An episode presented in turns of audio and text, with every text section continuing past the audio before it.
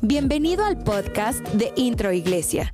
Te queremos dar las gracias por tomarte el tiempo de escucharnos el día de hoy. Esperamos que esta charla te inspire, te llene de fe y que te ayude en tu vida personal. ¿Qué tal? ¿Cómo se sienten hoy? Saben que hay muchas cosas que nosotros quisiéramos expresar cuando estamos ahí sentados, pero la verdad es un gozo impresionante estar una vez más unidos como iglesia, como pueblo de Dios. Y eso definitivamente nos llena a, llevar es adoración, alabanza a nuestro amado Dios. Así es que cierra tus ojos un momento y dile, dile, precioso Jesús, dile gracias por esta oportunidad que nos das de estar delante de tu presencia. Señor, tu palabra dice que es mejor estar un día en tus atrios. Y aquí estamos, Señor. Más vale estar un día en tus atrios que mil fuera de ellos. Y aquí estamos, Señor, este día maravilloso para adorarte, para bendecirte, para darte gloria, honor y alabanza en el precioso nombre de Jesús. Amén. Pues voltea a la persona que está a tu lado y regálale regálale un saludo de corazón, hazle decir nada más. Sé que, no, puede, no podemos sonreírles porque pues, no se nos ve la boca con el cubrebocas, pero eh, tenemos ese gozo en el corazón, ¿cierto? Bueno, pues resulta que era una, una, vamos a decir, una hermanita, ¿sí? que estaba recién convertida. Ya saben, ¿no? Como muchos, ¿no? En el primer amor y toda la cosa, ya sabes, ¿no? Y entonces en esa, en esa emoción, en, esa, en, ese, fervor, ¿no? De, de, los hermanos, las hermanas, y así el gozo, ya saben. Entonces esta hermanita pues fue, fue al mercado. Entonces allá en el mercado eh, pues ya, ya saben que tienen que comprar muchas cosas, las mujeres, ¿están de acuerdo conmigo, verdad? Que las verduras, la fruta, la carne. Entonces fue a la carnicería. ¿Y cuál fue su sorpresa? Que, que el dueño de la carnicería, o sea, el que estaba atendiendo la carnicería, era de los hermanos, de los que ella vio en la iglesia, en la congregación. Dijo, wow, hermano, hermana, ya saben, ¿no? El gozo, ¿no? O sea, estoy haciendo énfasis, ¿verdad? Ustedes saben, mi hermano, mi hermana, no, ay, qué gusto, que Dios le bendiga, mi hermano, ya sabes, qué gusto, ya no sabía que usted estaba aquí, bueno, es un gozo en la carnicería. Pues, pues mi hermano, deme, deme por favor un kilo de guayón y otro kilo de, de diezmillo ¿verdad? Otro kilo de cecina, ¿sí? Y no va a querer costillita, mi hermana, otro kilo, écheme de costillita, ¿verdad? Sí. Y bueno, y, al final le dice, le dice el de la, el de la carnicería, ¿verdad? Mi, hermana, mi hermanita, pues es, tanto, pues como es, ¿no? Lo normal. Y se queda viendo la, la hermanita y le dice, mi hermano, que no, somos hermanos. Y le contesta el de la carnicería, pero no en la carne. Dele una ovación al Señor.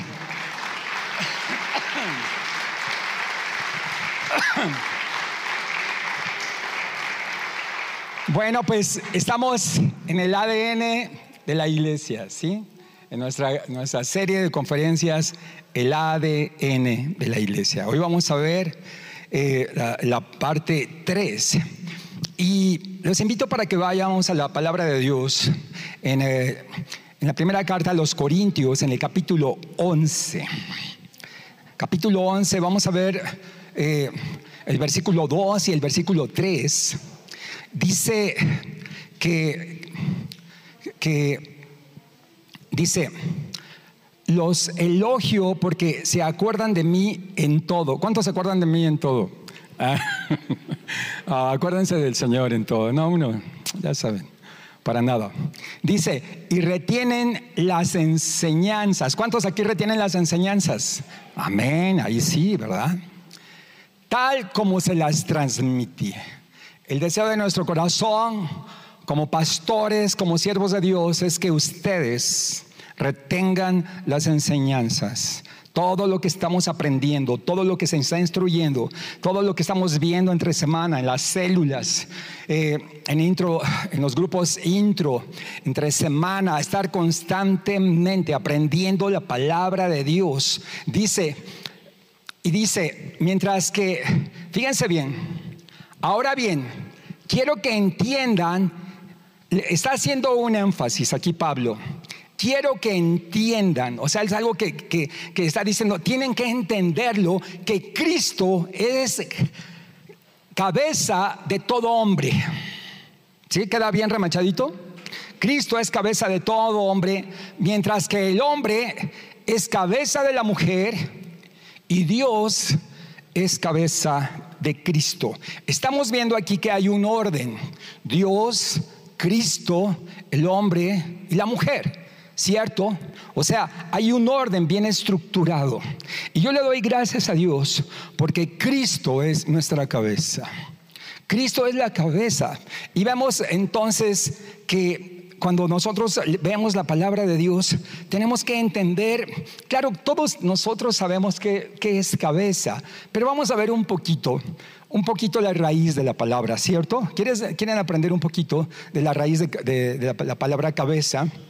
Miren, en primer lugar, en griego es kefali, ¿sí? Kefali o kefalos. Y de ahí viene la palabra cefalea. Eh, la gente que sabe de esto dice, ahí tengo cefalea, o sea, es como cuando tienen dolor de cabeza. ¿Aquí alguien tiene dolor de cabeza para orar por él? Nadie. ¿Alguien tiene cefalea? Nadie.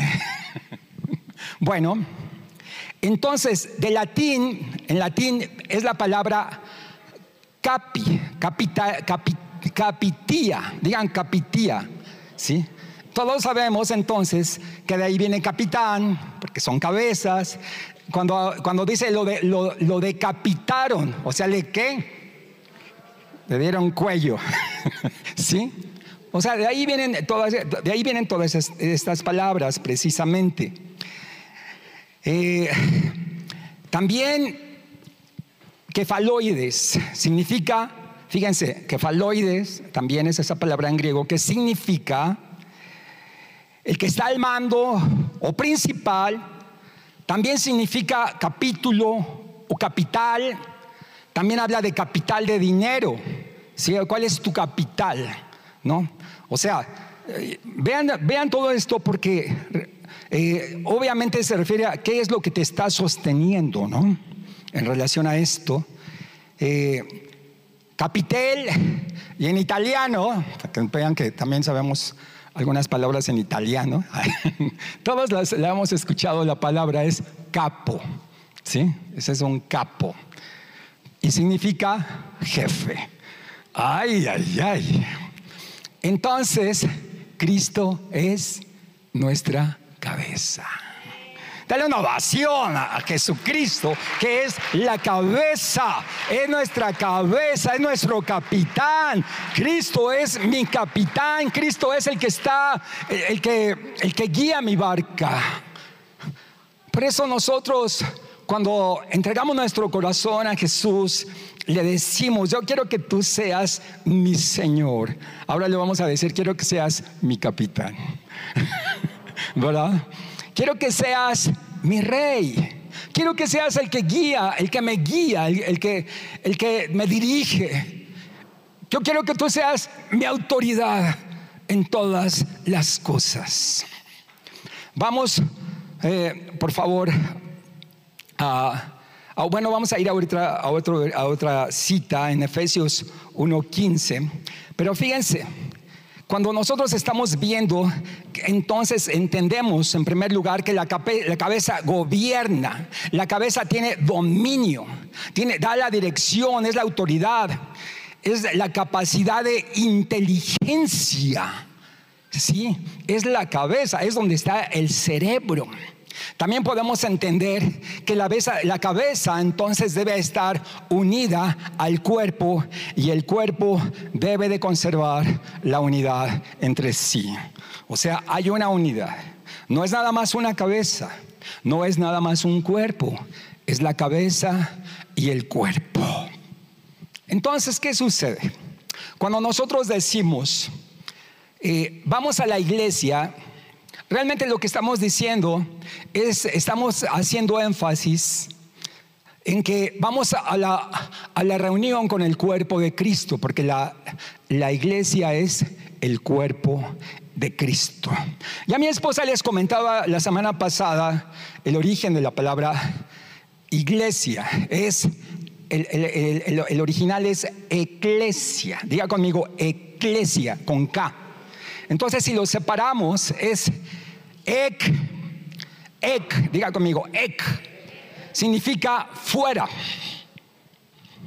Iglesia significa llamados. Ahora si lo, si, lo, si lo, traducimos, si lo interpretamos, significa llamados a los que están fuera, a una asamblea. Eso es lo que dice el diccionario. El mejor, uno de los mejores ejemplos de iglesia fue el pueblo de Israel. Recuerdan que cuando ellos estaban en, Egipto como esclavos, el Señor le ordenó a Moisés, lo comisionó para que sacara, o sea, fuera, o sea, fuera al pueblo de, de Israel de Egipto, los llamara afuera. ¿Para qué? Para tener una asamblea en el desierto para adorar a Dios. Me encanta porque nos podemos dar una idea de que el Señor nos llamó de la oscuridad, de las tinieblas. Nos llamó de donde nosotros estábamos sin Dios, sin consuelo, sin paz. Nos llamó, estábamos fuera. ¿sí? Nos llamó para qué? Para venir a una asamblea para adorarlo, para exaltarlo, para bendecir su nombre. Yo quiero felicitarlos a todos ustedes que fueron llamados a esta asamblea. Esta es la iglesia. Y a todos los que están allá viéndonos desde, desde su hogar, desde la comodidad de su hogar, fueron llamados, apartaron este momento, porque este momento es impresionante. Es el tiempo donde su iglesia sus llamados, los redimidos, los que Él compró con su preciosa sangre, los está eh, reuniendo para que, porque vamos a adorarlo, vamos a bendecirlo. Este, este día, por eso eh, cuando nosotros leemos, este es el día que hizo el Señor, nos gozaremos, nos alegraremos en Él. Vamos a la reunión, vamos a la asamblea, vamos a la iglesia, o sea, el, el grupo de personas, el cuerpo. Vamos, porque juntos vamos a adorar al Señor y el Señor se manifiesta. El Señor se manifiesta en medio de la reunión, en medio de la asamblea. Él se goza con su pueblo, con su, con su familia, con sus hijos. Así como, como cuando estamos en familia, ¿verdad? A, ver cuántos abuelos hay aquí. Levanten la mano. No, no, se gozan cuando llegan los, los, hijos y los nietos y ¡wow! ¿verdad?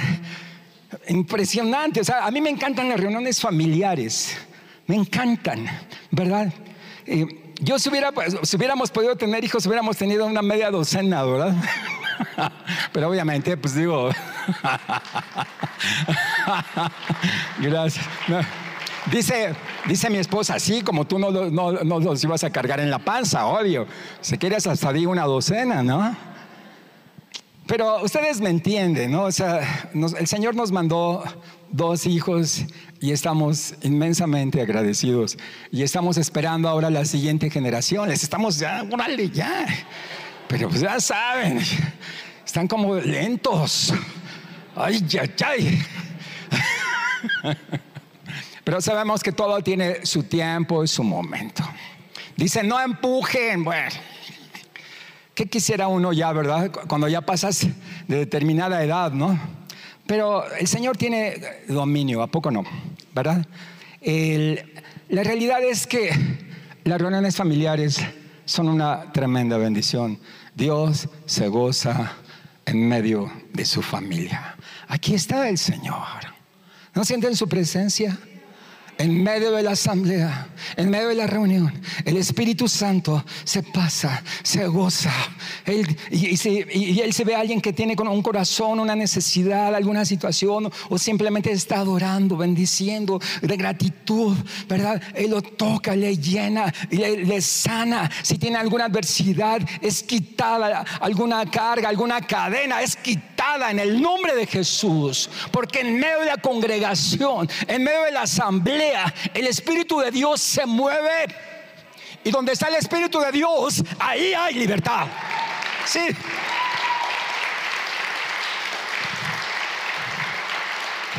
Entonces, podemos ver como punto dos, ¿sí?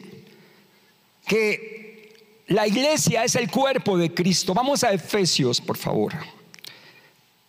Sí, la iglesia es el cuerpo de Cristo. Efesios 15, no, perdón, Efesios 1, versículo 15. Por favor.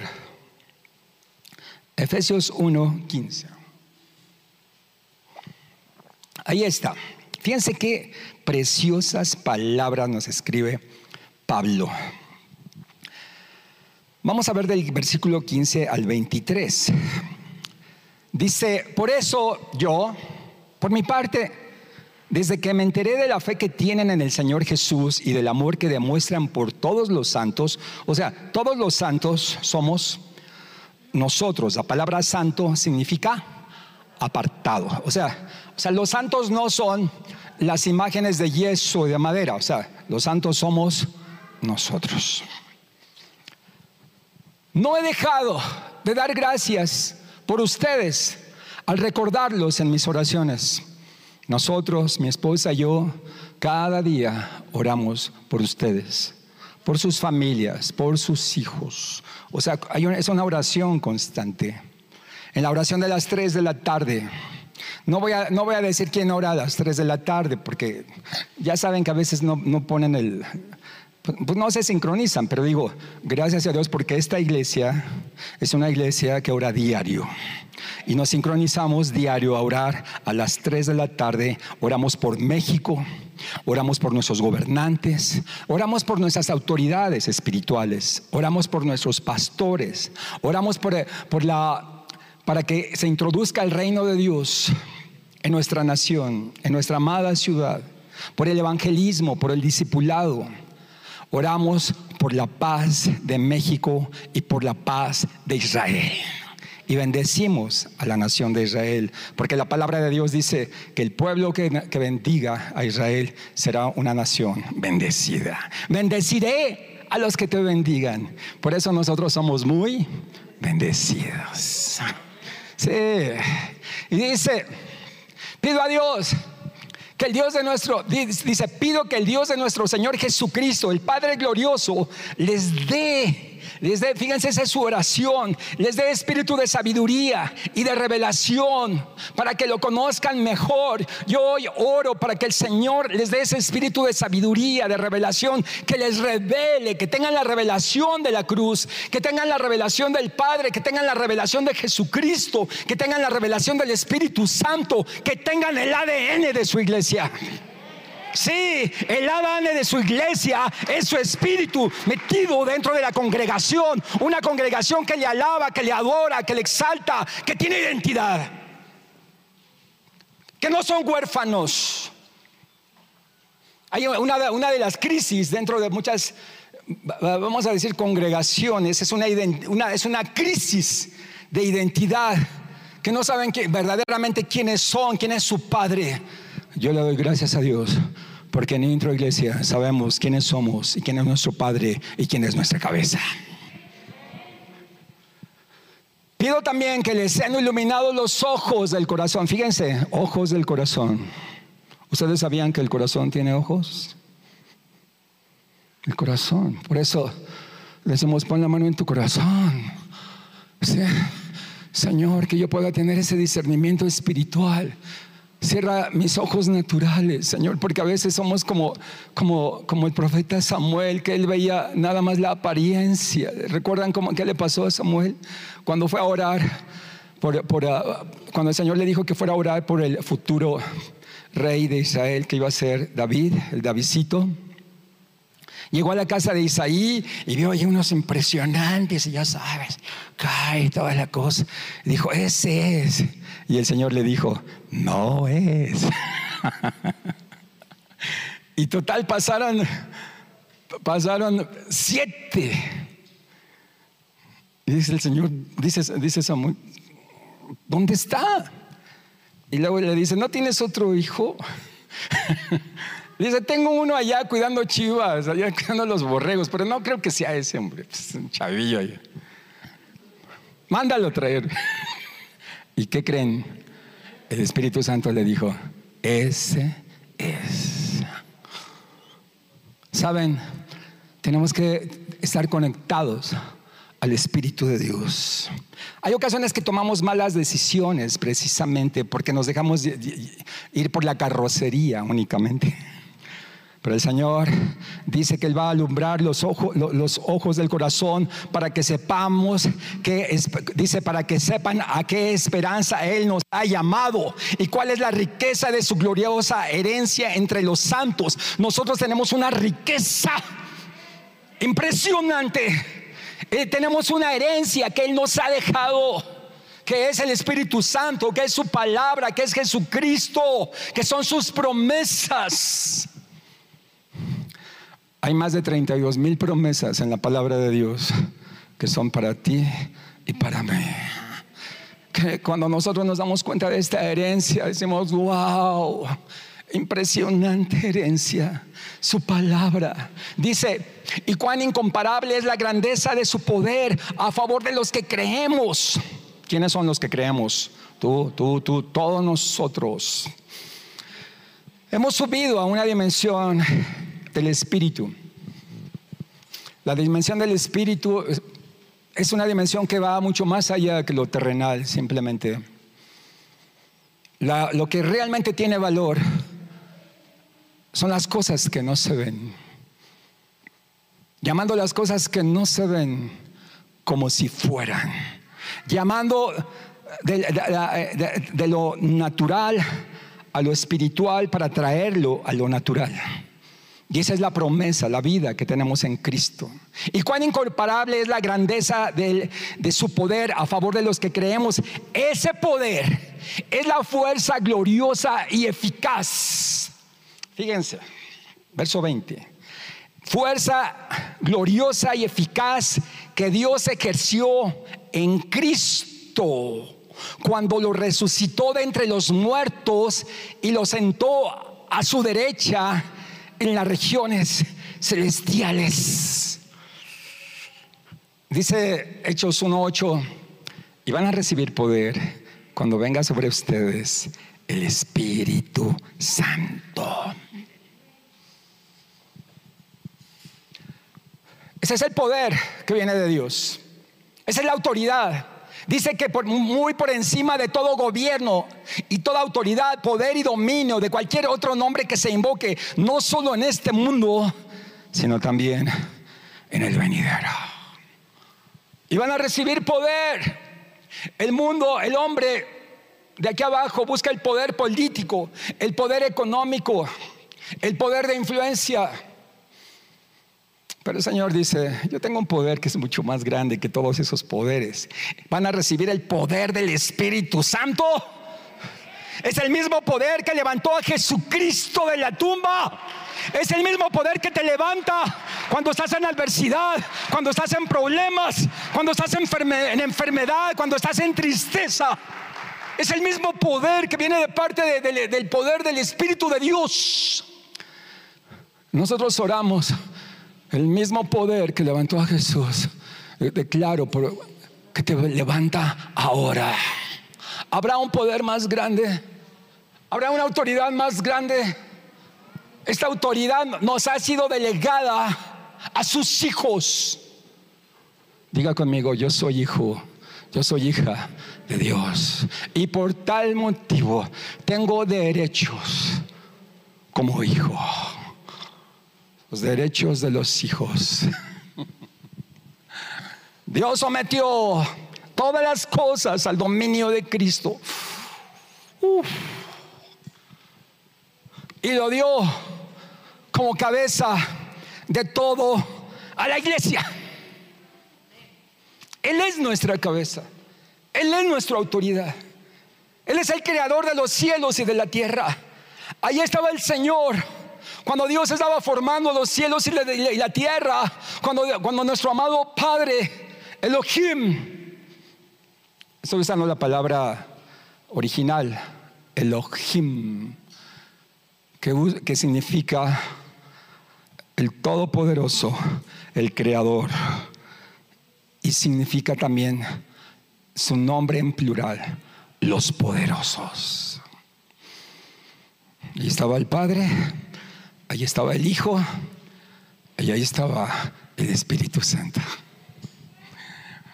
Saben, es una tremenda bendición, un tremendo privilegio que el Creador de los cielos y de la tierra nos haga la invitación para que nosotros seamos pasar de, criaturas a hijos. De criatura, diga conmigo de criatura, algo creado, a la autoridad de hijos. Más a todos aquellos que les recibieron, les dio el poder, les dio la autoridad de llegar a ser hechos hijos de Dios. Aquellos que no, no, no han sido concebidos de carne, ni de sangre, ni de voluntad de varón, sino de Dios. Si alguno está en Cristo, nueva criatura es. Las cosas viejas pasaron. He aquí, todo, todo es hecho nuevo. O dice algunas cosas, dice algunas cosas. Nosotros, como iglesia, somos el cuerpo de Cristo. Cuando Tomás le preguntó a, nuestro precioso Jesús y le dijo, muéstranos al Padre y nos basta. Ya saben, ¿no? Tipo de Monterrey, ¿no? Y nos basta, nos basta. Le dice, el que me ha visto a mí, el que me ha visto a mí, ha visto al Padre, porque el Padre y yo una sola cosa somos. El Padre y yo una sola cosa somos. Y es la misma oración que hizo Jesús en el capítulo 17 de Juan.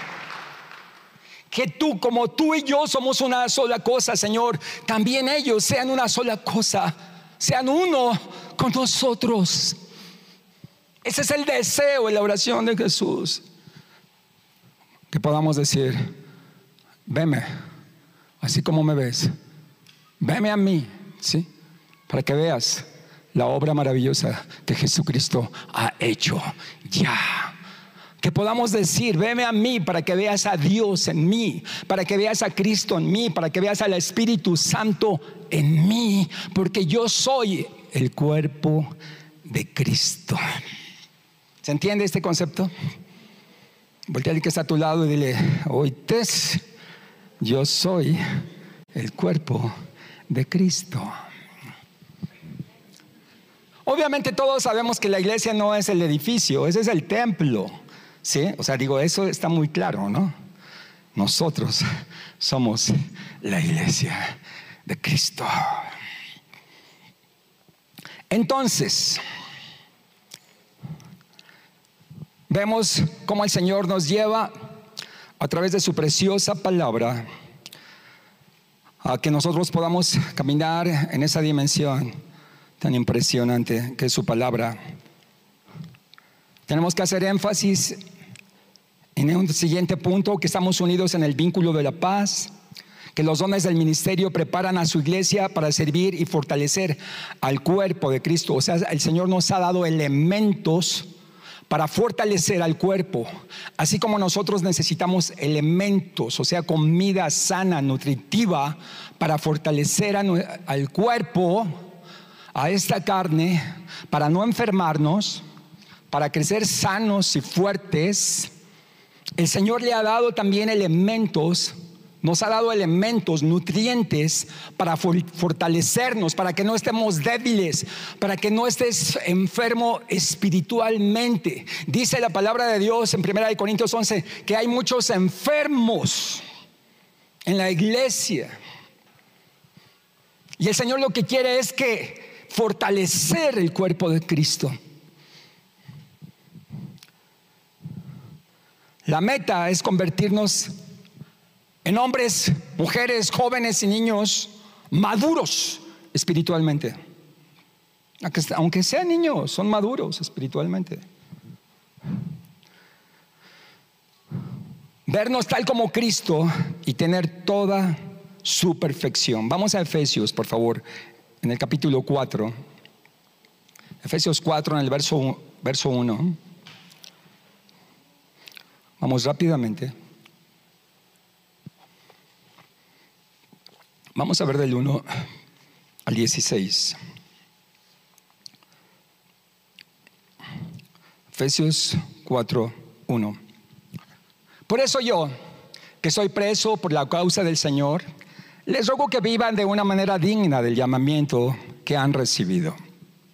Siempre humildes, amables, pacientes, tolerantes unos con otros. Esas son algunas de las características que debemos de tener como iglesia de Cristo. Humildad, amabilidad, ¿sí? El que siempre estemos tolerándonos, perdonándonos los unos a los otros. Unos, dice, tolerando unos con otros, unos a otros en amor. O sea, lo único que puede respaldar esto es el amor de Cristo, no hay ninguna otra cosa. Luego dice, esfuércense para mantener la unidad del Espíritu mediante el vínculo de la paz. O sea, está hablando de un esfuerzo como un deportista, no, no es cualquier cosa, no es algo que se da así nada más. Por eso nos esforzamos a aprender, nos esforzamos a estudiar, nos esforzamos a prepararnos, nos esforzamos para salir y predicar el Evangelio a toda criatura nos esforzamos al ir a, la universidad de la vida, como pasaron hoy, eh, hubo, un esfuerzo, ¿sí, o no, doctora? O sea, hay un esfuerzo, no crean que así hay, a ver, eh, échame otra enchilada. No, no, no, no, o sea, hay un esfuerzo. Y yo me doy cuenta que la gente más ocupada es muchas ocasiones la que más se compromete. A veces los que no, los que no están tan ocupados, como que no, pues no, no, es que dicen que no tienen tiempo. ¿verdad? Por eso tenemos que terminar lo que empezamos. Yo les animo a todos los que empezaron su Universidad de la Vida, termina y no te quedes ahí, sigue para entrar al Instituto de Capacitación de Sino. Dice que nos estamos esforzando. Hay un solo cuerpo, un solo espíritu, así como también fueron llamados a una sola esperanza. El que sigue un solo Señor, una sola fe, un solo bautismo. No, no, hay, no, hay, no hay ninguno, en el, nada más en el nombre de Jesucristo, en el nombre del Padre, del Hijo, del Espíritu Santo, un solo bautismo. Un solo Dios y Padre de todos, que está sobre todos y por medio de todos y en todo. Pero a cada uno de nosotros se nos ha dado gracia en la medida en que Cristo ha repartido los dones. Fíjense, comienza a hablar acerca de un repartimiento. Comienza a hablar acerca de que hay eh, una administración especial. Administración es un servicio especial, un regalo especial que Él nos da. Aparte, todavía como hijos, nos da sus promesas. Por eso dice que cuando ascendió a lo alto, o sea, cuando Él resucitó, se llevó consigo a los cautivos y dio dones a los hombres. Se llevó cautiva la cautividad, se llevó a los presos y dice que nos dio regalos. ¿A cuánto nos gustan los regalos? Yo creo que a todos, ¿no? Pues saben una cosa, Él nos dio dones. ¿Para qué? Para, la, para el crecimiento, para el fortalecimiento del cuerpo de Cristo. ¿Qué quiere decir eso de que ascendió, sino que también descendió a las partes bajas, o sea, a la tierra? El que descendió es el mismo que ascendió, o sea, primero fue al infierno a arreglar cuentas, a quitarle las llaves a Satanás, que le había quitado a Adán, ¿lo recuerdan? Le dijo ese llaverito que traes ahí, échamelo. Le quitó las llaves. Satanás ni, se esperaba que Jesucristo iba a resucitar. La vida descendió al infierno y le predicó a todos los que estaban allí encerrados. ¿Saben? Y, y, manifestándoles que Él lo que había dicho, que se cumplió la escritura, todo lo que habían profetizado los profetas. ¿Saben? El Señor dice que descendió el mismo, el mismo que ascendió por encima de todos, de todos los cielos para llenarlo todo. Él mismo constituyó a unos, ahora aquí está hablando acerca de los ministerios que Él nos ha dado para el fortalecimiento de su cuerpo, de la iglesia, a los apóstoles, a los profetas, a los evangelistas, a los pastores y maestros. A, mí me enseñaron en el en el instituto dice, ¿te quieres aprender rápido los, los cinco ministerios? Pues sí, ¿no? Bueno, órale. El apóstol, el gordo. ya sabes, ¿no? Luego, el profeta, el que te pone el dedo en la llaga. El evangelista, el más largo, ¿sí? El que, el que anda por todos los lugares. Y luego, el pastor, el que lleva el anillo de la novia. Ay, ay, ay, ay, no se la creían, ¿verdad?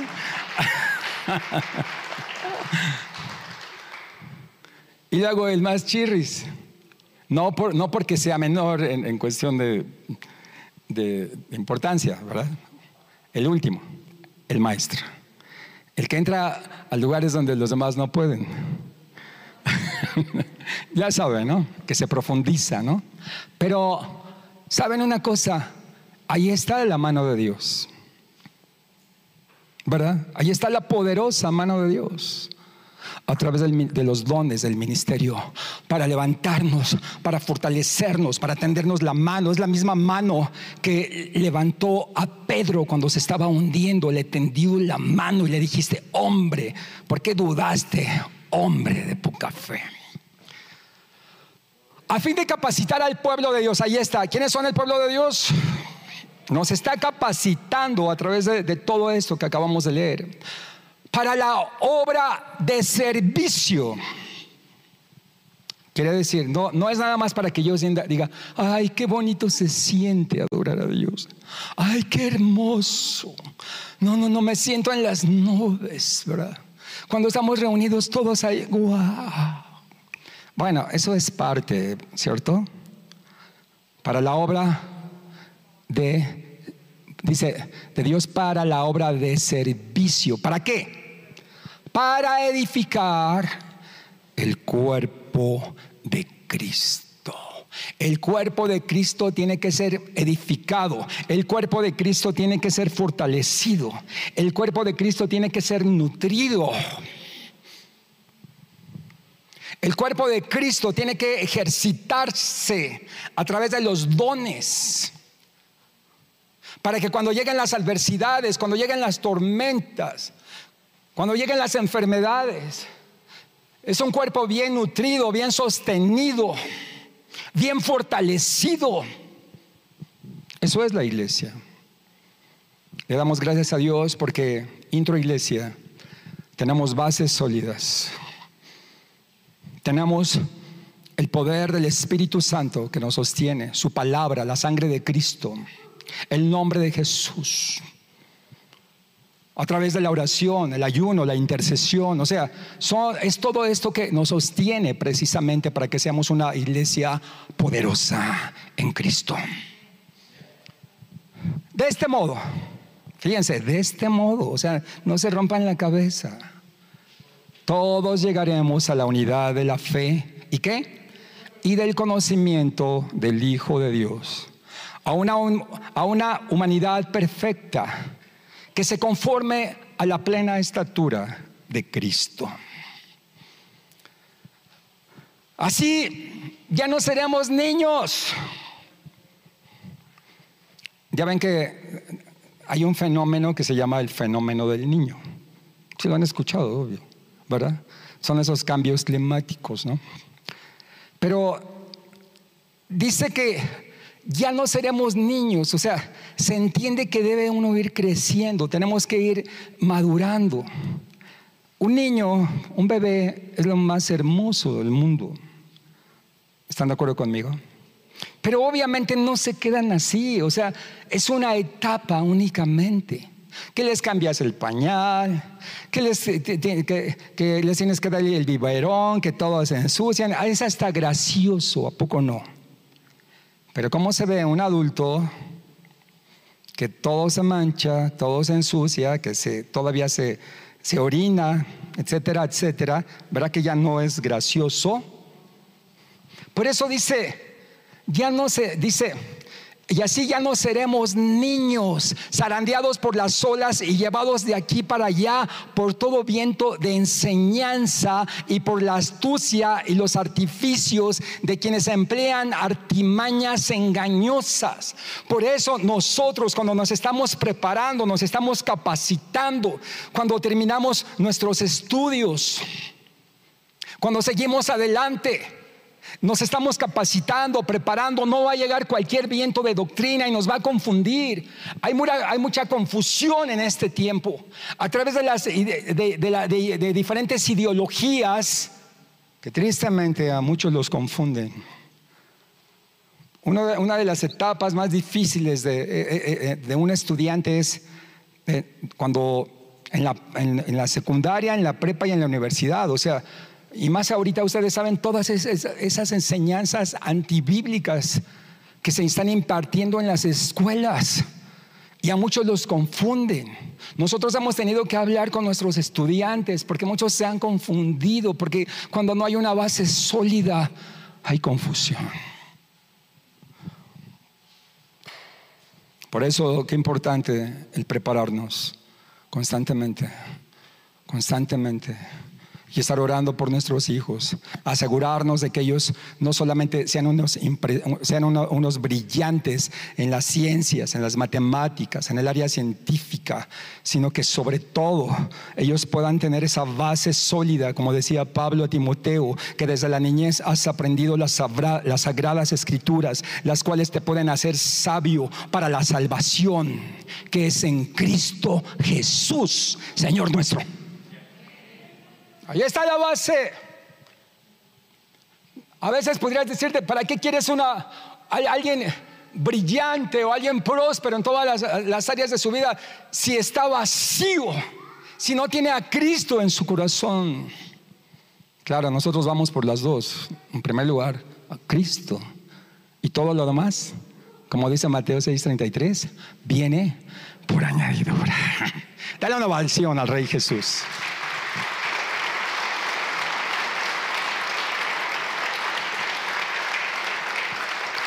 Así es que, y, el siguiente, ahí está, ahí estaba, ¿verdad? El 15. 15.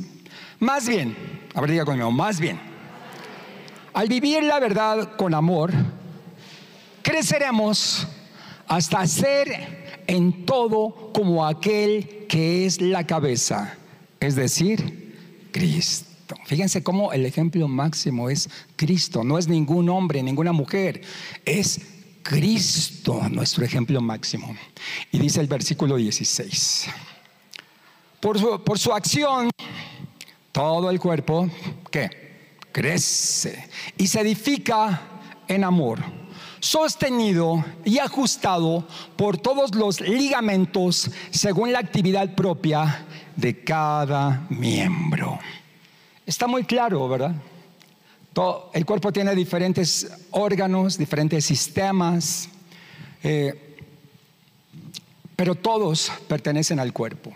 Pablo mismo, él dice, no porque, porque la uña ahí es la más insignificante, la del, del, del dedo chiquito, no por ser la más insignificante, le va a decir la, la, oreja o le va a decir el ojo, no te necesito, ¿verdad? O sea, todos somos parte del cuerpo. Y si tú te das un martillazo en un dedo, todo el cuerpo se siembra. ¿Sí? Todo el cuerpo lo siente. Es que así es. Nadie puede decir, yo soy más que tú. No. Todos pertenecemos al cuerpo. Unos son pie, otros son mano. No quiero decir que otros son oreja.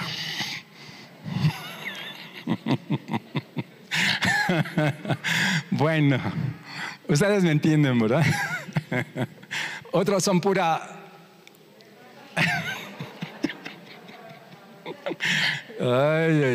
Bueno, lo importante es ser el cuerpo de Jesús, ¿verdad?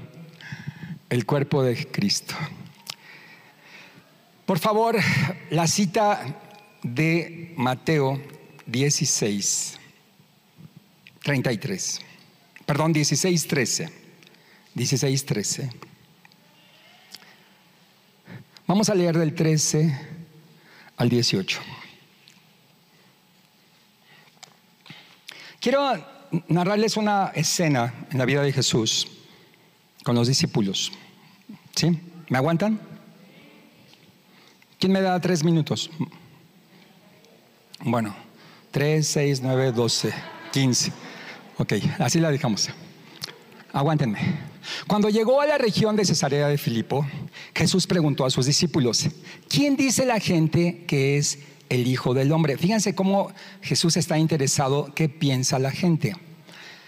Y, y unos le dicen, bueno, unos dicen que tú eres Juan el Bautista, otros que eres Elías, y otros que Jeremías, y otros te dicen que eres el profeta. Fíjense, me encanta esto. Cómo el Señor confronta así directo. Dicen que el Señor tenía la estrategia, la táctica del shock, así de shock, o sea, directo, como le hizo a, Nicodemo, ¿no? O sea, vino con un rollísimo Nicodemo y el Señor le dice, si no naces de nuevo no puedes entrar en el reino de Dios, ¿se acuerdan? O sea, así la agarró. Pero fíjense, dice, ¿y ustedes quién dicen que soy? Yo les podría hacer la pregunta, igual para ti, ¿qué es Jesús? Para ti, ¿quién es Jesús? Y ahí viene la tremenda, la tremenda revelación que tuvo mi compadre Pedro. Fíjense, tú eres el Cristo, el Hijo del Dios viviente. Vean nomás. Dice, y le dice, y le dice Jesús, dichoso tú, Simón, hijo de Jonás. Le dijo Jesús, porque eso no te lo reveló ningún mortal, sino mi Padre que está en el cielo. Yo te digo a ti, fíjense, yo te digo a ti, o sea, él sabía perfectamente quién era. Yo te digo a ti que tú eres Pedro y sobre esta piedra edificaré mi iglesia. Y las fíjense, iglesia, iglesia, digan conmigo, iglesia. Y las puertas del reino de la muerte no prevalecerán contra ella.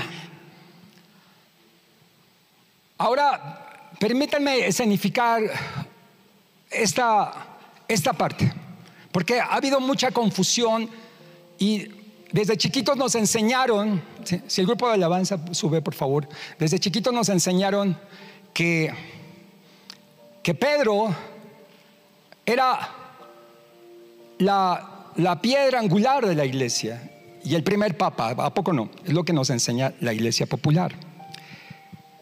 Pero quiero que prestan, quiero captar su atención, por favor, estos cinco minutos. Le dice Pedro, tú eres el Cristo, el Hijo del Dios vivo.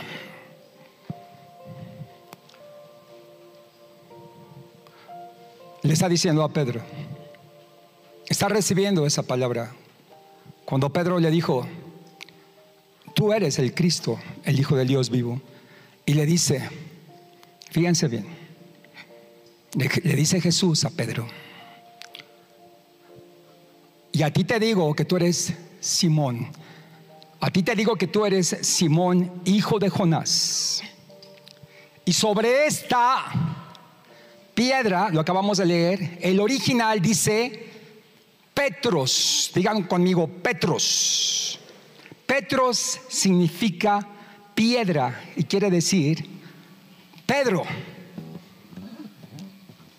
Tú eres Petros.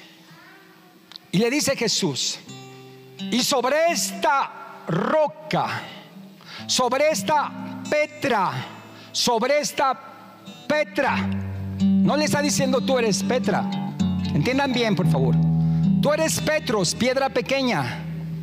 Y sobre la afirmación que acabas de decir, que yo soy el Cristo, y hace esto, sobre esta Petra, roca, edificaré mi iglesia.